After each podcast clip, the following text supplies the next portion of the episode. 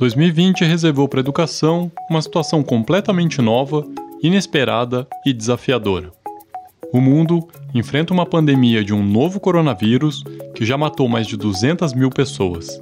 No Brasil, esse número já passa de 4 mil.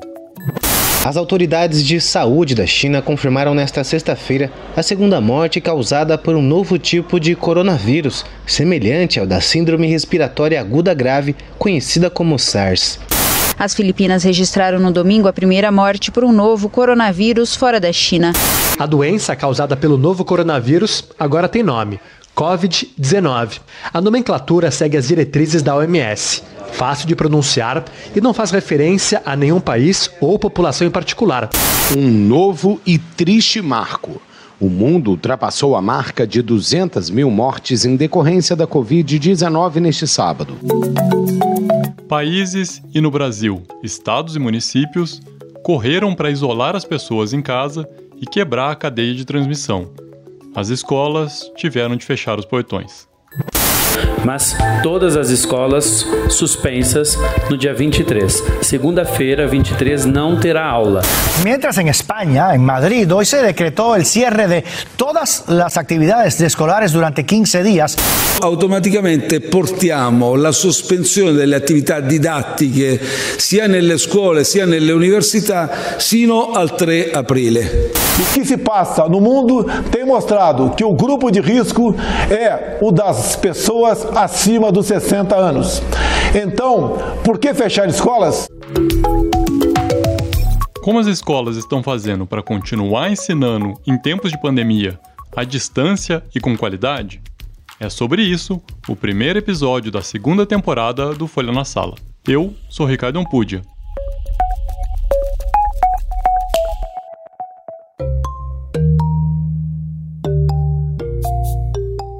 Para entender melhor sobre essa situação pela qual o mundo está passando, eu convidei para falar com a gente a Cláudia Costin. Alô, tudo bom, Ricardo? E você? Ela é diretora do Centro de Excelência e Inovação em Políticas Educacionais da FGV, ex-diretora de Educação do Banco Mundial e colunista aqui da Folha. Ricardo, eu tenho participado de webinários com o mundo inteiro, ah, com a área educacional do mundo inteiro. E são hoje cerca de 190 países que estão com escolas total ou parcialmente fechadas e cerca de um bilhão e meio de crianças e jovens. Então, escolas já, já estiveram fechados em países, eu fui diretora do Banco Mundial, acompanhei isso de perto, em, com, por situação de guerras civis, de guerras, uh, mas você ter isso em escala mundial e por conta de um inimigo, entre aspas, invisível, é uma coisa única e naturalmente que da mesma maneira que a saúde não estava preparada para uma um, para esse novo coronavírus, a educação não estava preparada para uma situação em que crianças e jovens ficam meses sem aulas e que você precisa olhar para a possibilidade de aprendizagem remota, né? aprendizagem em casa. Nesse cenário, assim que o fechamento das escolas foi anunciado pelos governadores, alguns estados resolveram antecipar o recesso do meio do ano e até adiantar as férias, para ter tempo de organizar suas aulas à distância. É o caso de São Paulo, que voltou com as aulas nessa semana e anunciou a reabertura das escolas em julho. Mas nós vamos falar de São Paulo no próximo episódio.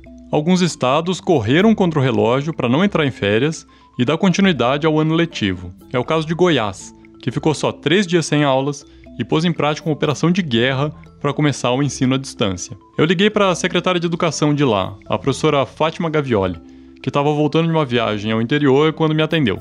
Oi, Ricardo. Eu estou na BR, mas eu parei aqui agora para falar com você, tá? A Fátima conta que assim que foi decretado o fechamento das escolas, ela fez um levantamento do quadro de funcionários da rede e descobriu que 63% faziam parte do grupo de risco. Ela teve três dias para organizar uma solução ou as férias seriam antecipadas. Eu juntei uma experiência que eu tinha tido em Rondônia como secretária de Estado, que foi a implantação da mediação tecnológica em Rondônia. Então eu peguei o, o, o estúdio que eu tinha dentro da SEDUC equipei ele com alguns equipamentos da TV Brasil Central, que é a nossa distribuidora aqui do governo, e montei esse estúdio dentro da secretaria. E aí né, eu fiquei informando aos professores como que eles deveriam agir nos próximos dias. Então eles formaram grupos de WhatsApp, grupos no Facebook, é, eles fizeram um levantamento para passar para a SEDUC quem tinha internet e quem não tinha. Então, o que, que a gente fez? Nós colocamos como se fosse uma mini gráfica na, na secretaria. O professor produz o, o material, ele envia para nós por e-mail, ou mesmo a escola envia para mim através da secretaria. E aí eu imprimo esse material e os professores entregam nas casas dos alunos. A educação de Goiás está distribuída assim. Das 1.045 escolas, eu tenho 933 escolas com educação não presencial. E essa educação não presencial, ela está dividida entre a mediação por tecnologia, aulas ofertadas pelo canal de televisão local e também por professores que entram exatamente no horário de aula que ele entrava na escola, só que agora com um grupo de alunos. As demais, eu estou imprimindo as atividades na SEDUC e os motoristas da Secretaria de Educação e o transporte escolar está levando na casa das crianças. Porque de qualquer jeito eu tenho que pagar transporte escolar. Então a rede de educação de Goiás, ela está trabalhando. Eles não tiraram férias, não foi antecipado férias.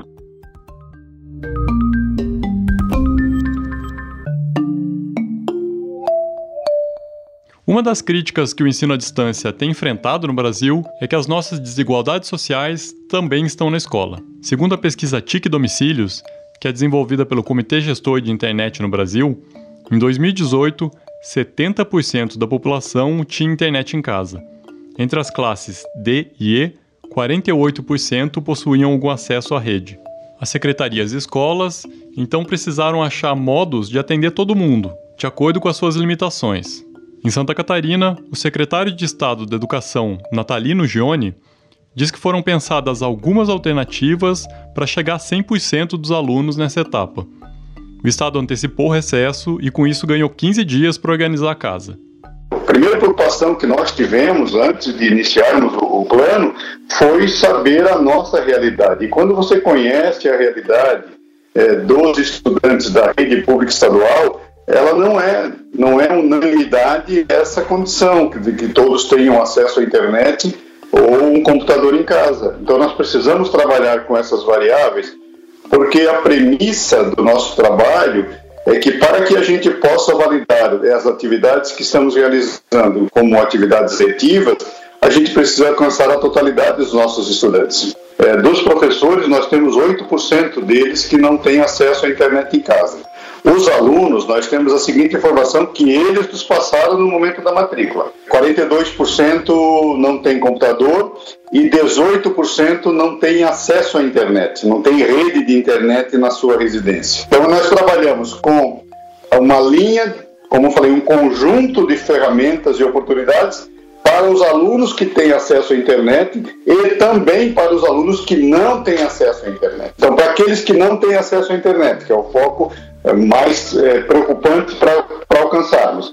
Nós temos a tarefa, as tarefas semanais e as atividades que cada professor está deixando na escola para serem impressas. Então, o próprio estudante ou o responsável, o pai ou a mãe, podem ir na escola buscar com um dia programado, com um horário programado, para respeitarmos todas as regras que estão estabelecidas de distanciamento, de evitar aglomerações e tudo mais. Né? Em último caso, mas não tem jeito, o aluno pegou o material, mas ele está com dificuldade, ele não está conseguindo, pai e mãe não conseguem ajudar, etc, etc. Então eles poderão, essa pequena quantidade, poderão ir nas nossas escolas que tem laboratório de tecnologia, que tem rede de internet, que tem computador, e eles poderão acompanhar as atividades nas nossas escolas, também respeitadas as regras de distanciamento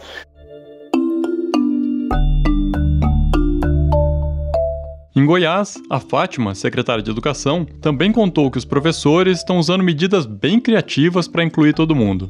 Eu tenho fotos na, nas minhas redes sociais, eles me marcam que eu fico pensando assim, gente, de onde vem esse povo, né?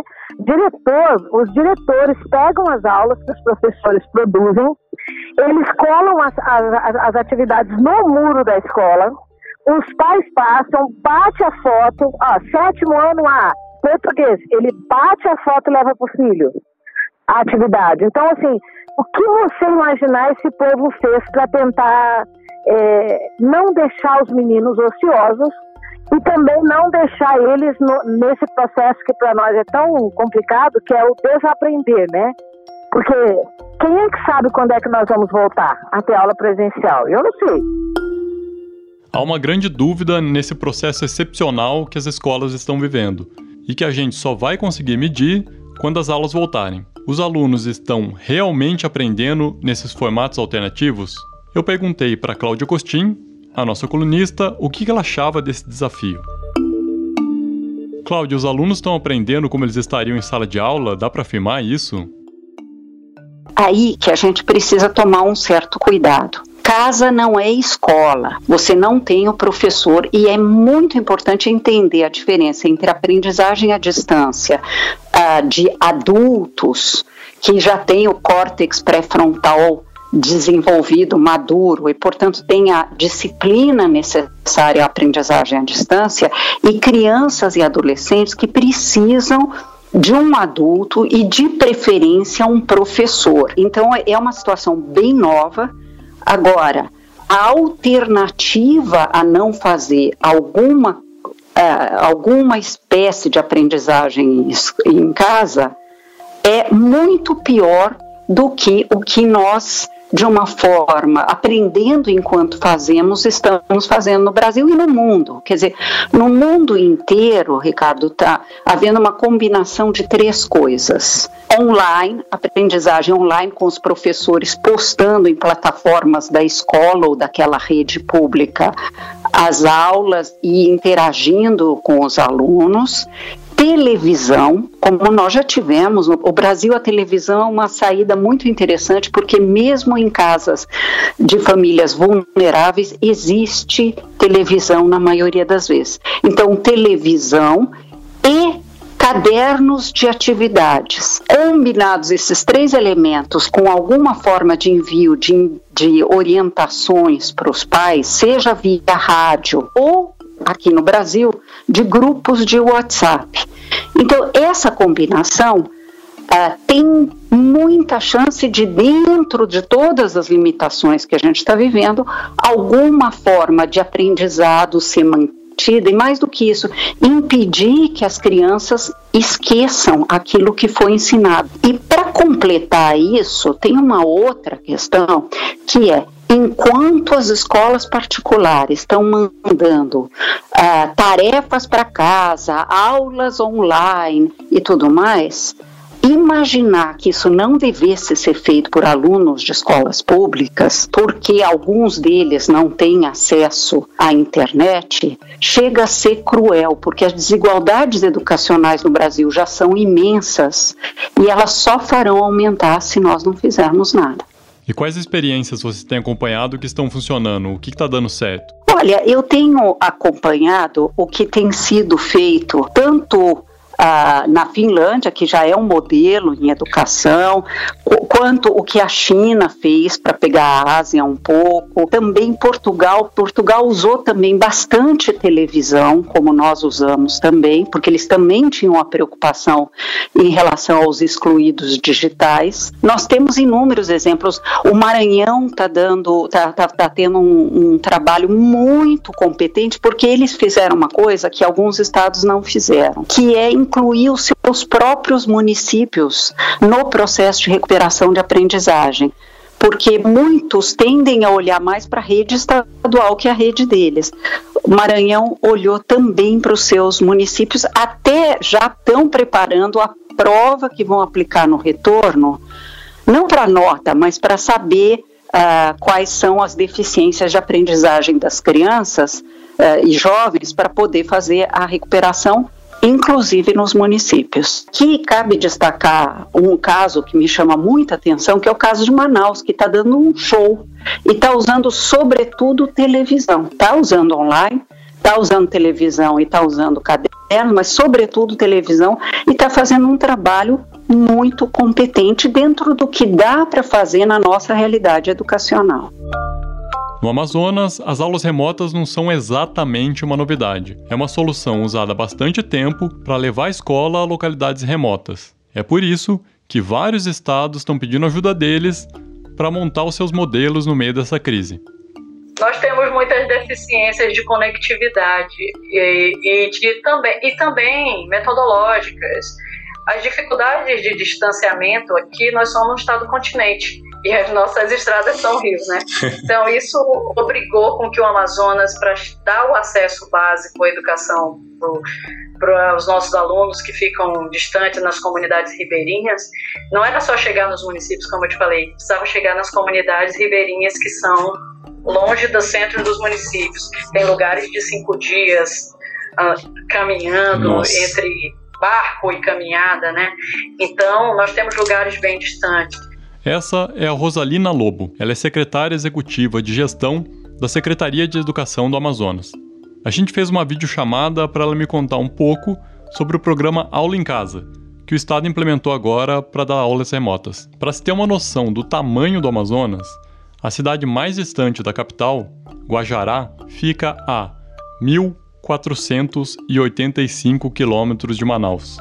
É quase a mesma distância entre São Paulo e o Chuí, a última cidade do Rio Grande do Sul, na fronteira com o Uruguai. E lá atrás, o investimento foi feito aqui com esse objetivo de chegar a essas comunidades.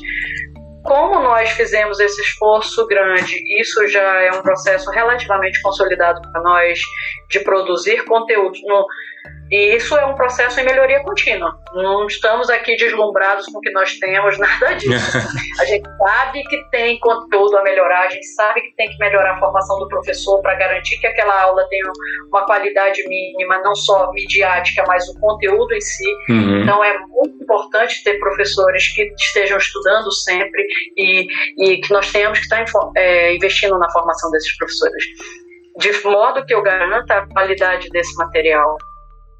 O projeto é uma iniciativa do Centro de Mídias de Educação do Amazonas, que já trabalha há 13 anos com ensino à distância, ou melhor, ensino mediado por tecnologia. No Aula em Casa, o conteúdo é transmitido pela TV, com horários diferenciados para cada série, e o conteúdo também pode ser acessado por meio de um aplicativo. A Secretaria do Amazonas foi procurado por outros estados, como Sergipe, Espírito Santo e até São Paulo, e firmou acordos de cooperação técnica para fornecer conteúdo e trocar experiências. O programa ainda não atende todo o Amazonas. A TV distribuidora do governo só alcança Manaus e a região metropolitana. Mesmo assim, são 560 mil alunos, da rede estadual e municipal, o que significa 70% da rede pública do estado. A secretaria corre agora para firmar contratos com redes de TV que alcançam os interiores do estado.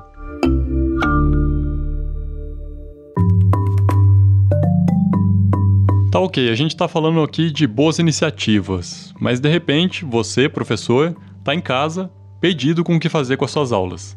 Os especialistas e professores que eu ouvi para esse episódio deram dicas bem práticas e interessantes. No home office, organização é fundamental. Tenha um espaço onde você possa trabalhar sem ser interrompido e silencioso o suficiente para não te atrapalhar. Muitos professores estão atendendo no mesmo horário que estariam em sala mas a gente sabe que o trabalho do professor não é só dar aula. Então, saiba a hora de encerrar o expediente. Nada de ficar preparando aula de madrugada.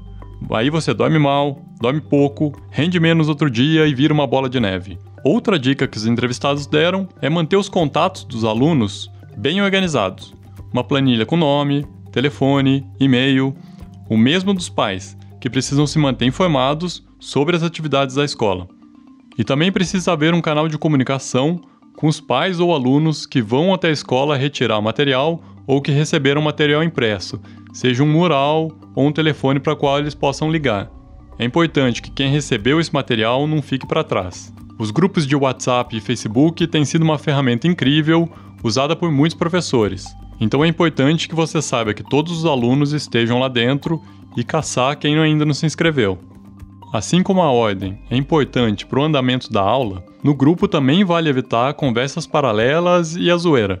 A gente sabe que os alunos adoram uma zoeira no grupo de WhatsApp. Peça para eles guardarem as figurinhas e os memes para o momento do intervalo ou faça um grupo paralelo do tipo, sei lá, sétima série zoeira. Se você não tem tanta familiaridade com o mundo digital, procure entre seus colegas da escola alguém que saiba mais e possa te ajudar. No YouTube, tem centenas de canais de professores ensinando passo a passo como usar cada ferramenta, o que pode ser muito útil. E claro, é importante você dominar as tecnologias antes de começar, ou o andamento da aula pode ficar truncado e dispersar os alunos. Quem sou eu para dizer para os professores que é preciso preparar uma aula antes de entrar em sala? Mas é bom lembrar que no digital é a mesma coisa. Tem os arquivos sempre em mão, os textos para os alunos baixar na nuvem, os vídeos, slides, tudo prontinho. Isso vai ajudar na fluidez da aula. Imagine sempre que os alunos têm à disposição as redes sociais, vídeos, músicas, o infinito universo da internet em outra aba. Então é importante montar uma aula sexy, uma aula atraente, que vá aprender eles do começo ao fim.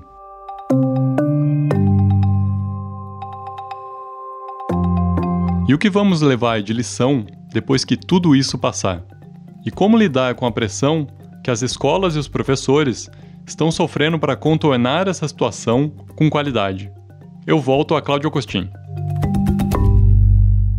É importante a gente ter humildade e, e pensar no seguinte: da mesma maneira que ah, na área da saúde tem um pelotão de gente na linha de frente sem ter aprendido na sua formação sobre esse novo coronavírus ou, ou, ou sobre uma situação assemelhada e estão aprendendo enquanto fazem, nós no Brasil também estamos. Agora a gente vai aprender muito para mudar o sistema de ensino depois da pandemia a partir das lições que nós aprendemos com essa experiência. E também aí nós vamos ter que aprender ao ter o retorno às escolas depois da pandemia, fazendo uma avaliação diagnóstica para ver Uh, se houve perdas importantes de aprendizagem, alunos que eventualmente nem com cadernos conseguiram fazer alguma coisa, e isso acontece em situações como o Brasil, e uh, fazer um programa poderoso, competente de recuperação de aprendizagem. Então a pressão é grande, uh, a resposta é imperfeita, como a resposta da política de saúde no mundo também foi imperfeita, cheia de idas e voltas, porque nós não sabíamos lidar com isso. Eu acho que nós estamos, como eu disse há pouco, aprendendo enquanto fazemos. Então, essa crítica da sociedade num certo sentido, a pressão é boa, porque exige uma resposta. Não será perfeita a resposta, mas vai ser a melhor resposta que se pode dar com os recursos que a gente tem hoje. Esse foi o Folha na Sala, o podcast da Folha para professores em parceria com o Itaú Social. Nossos episódios vão ao ar às terças em todas as plataformas de podcast ou no site da Folha. Neste episódio, usamos áudios da Agência F, AFP, Band, TV Brasil, UOL, Governo do Estado de São Paulo, Telemundo, La Estampa e ABC News. A edição de som é de Stefano Macarini. A coordenação do podcast é de Fábio Takahashi e de Magê Flores. Nos vemos na próxima terça. Se puderem, fiquem em casa. Tchau!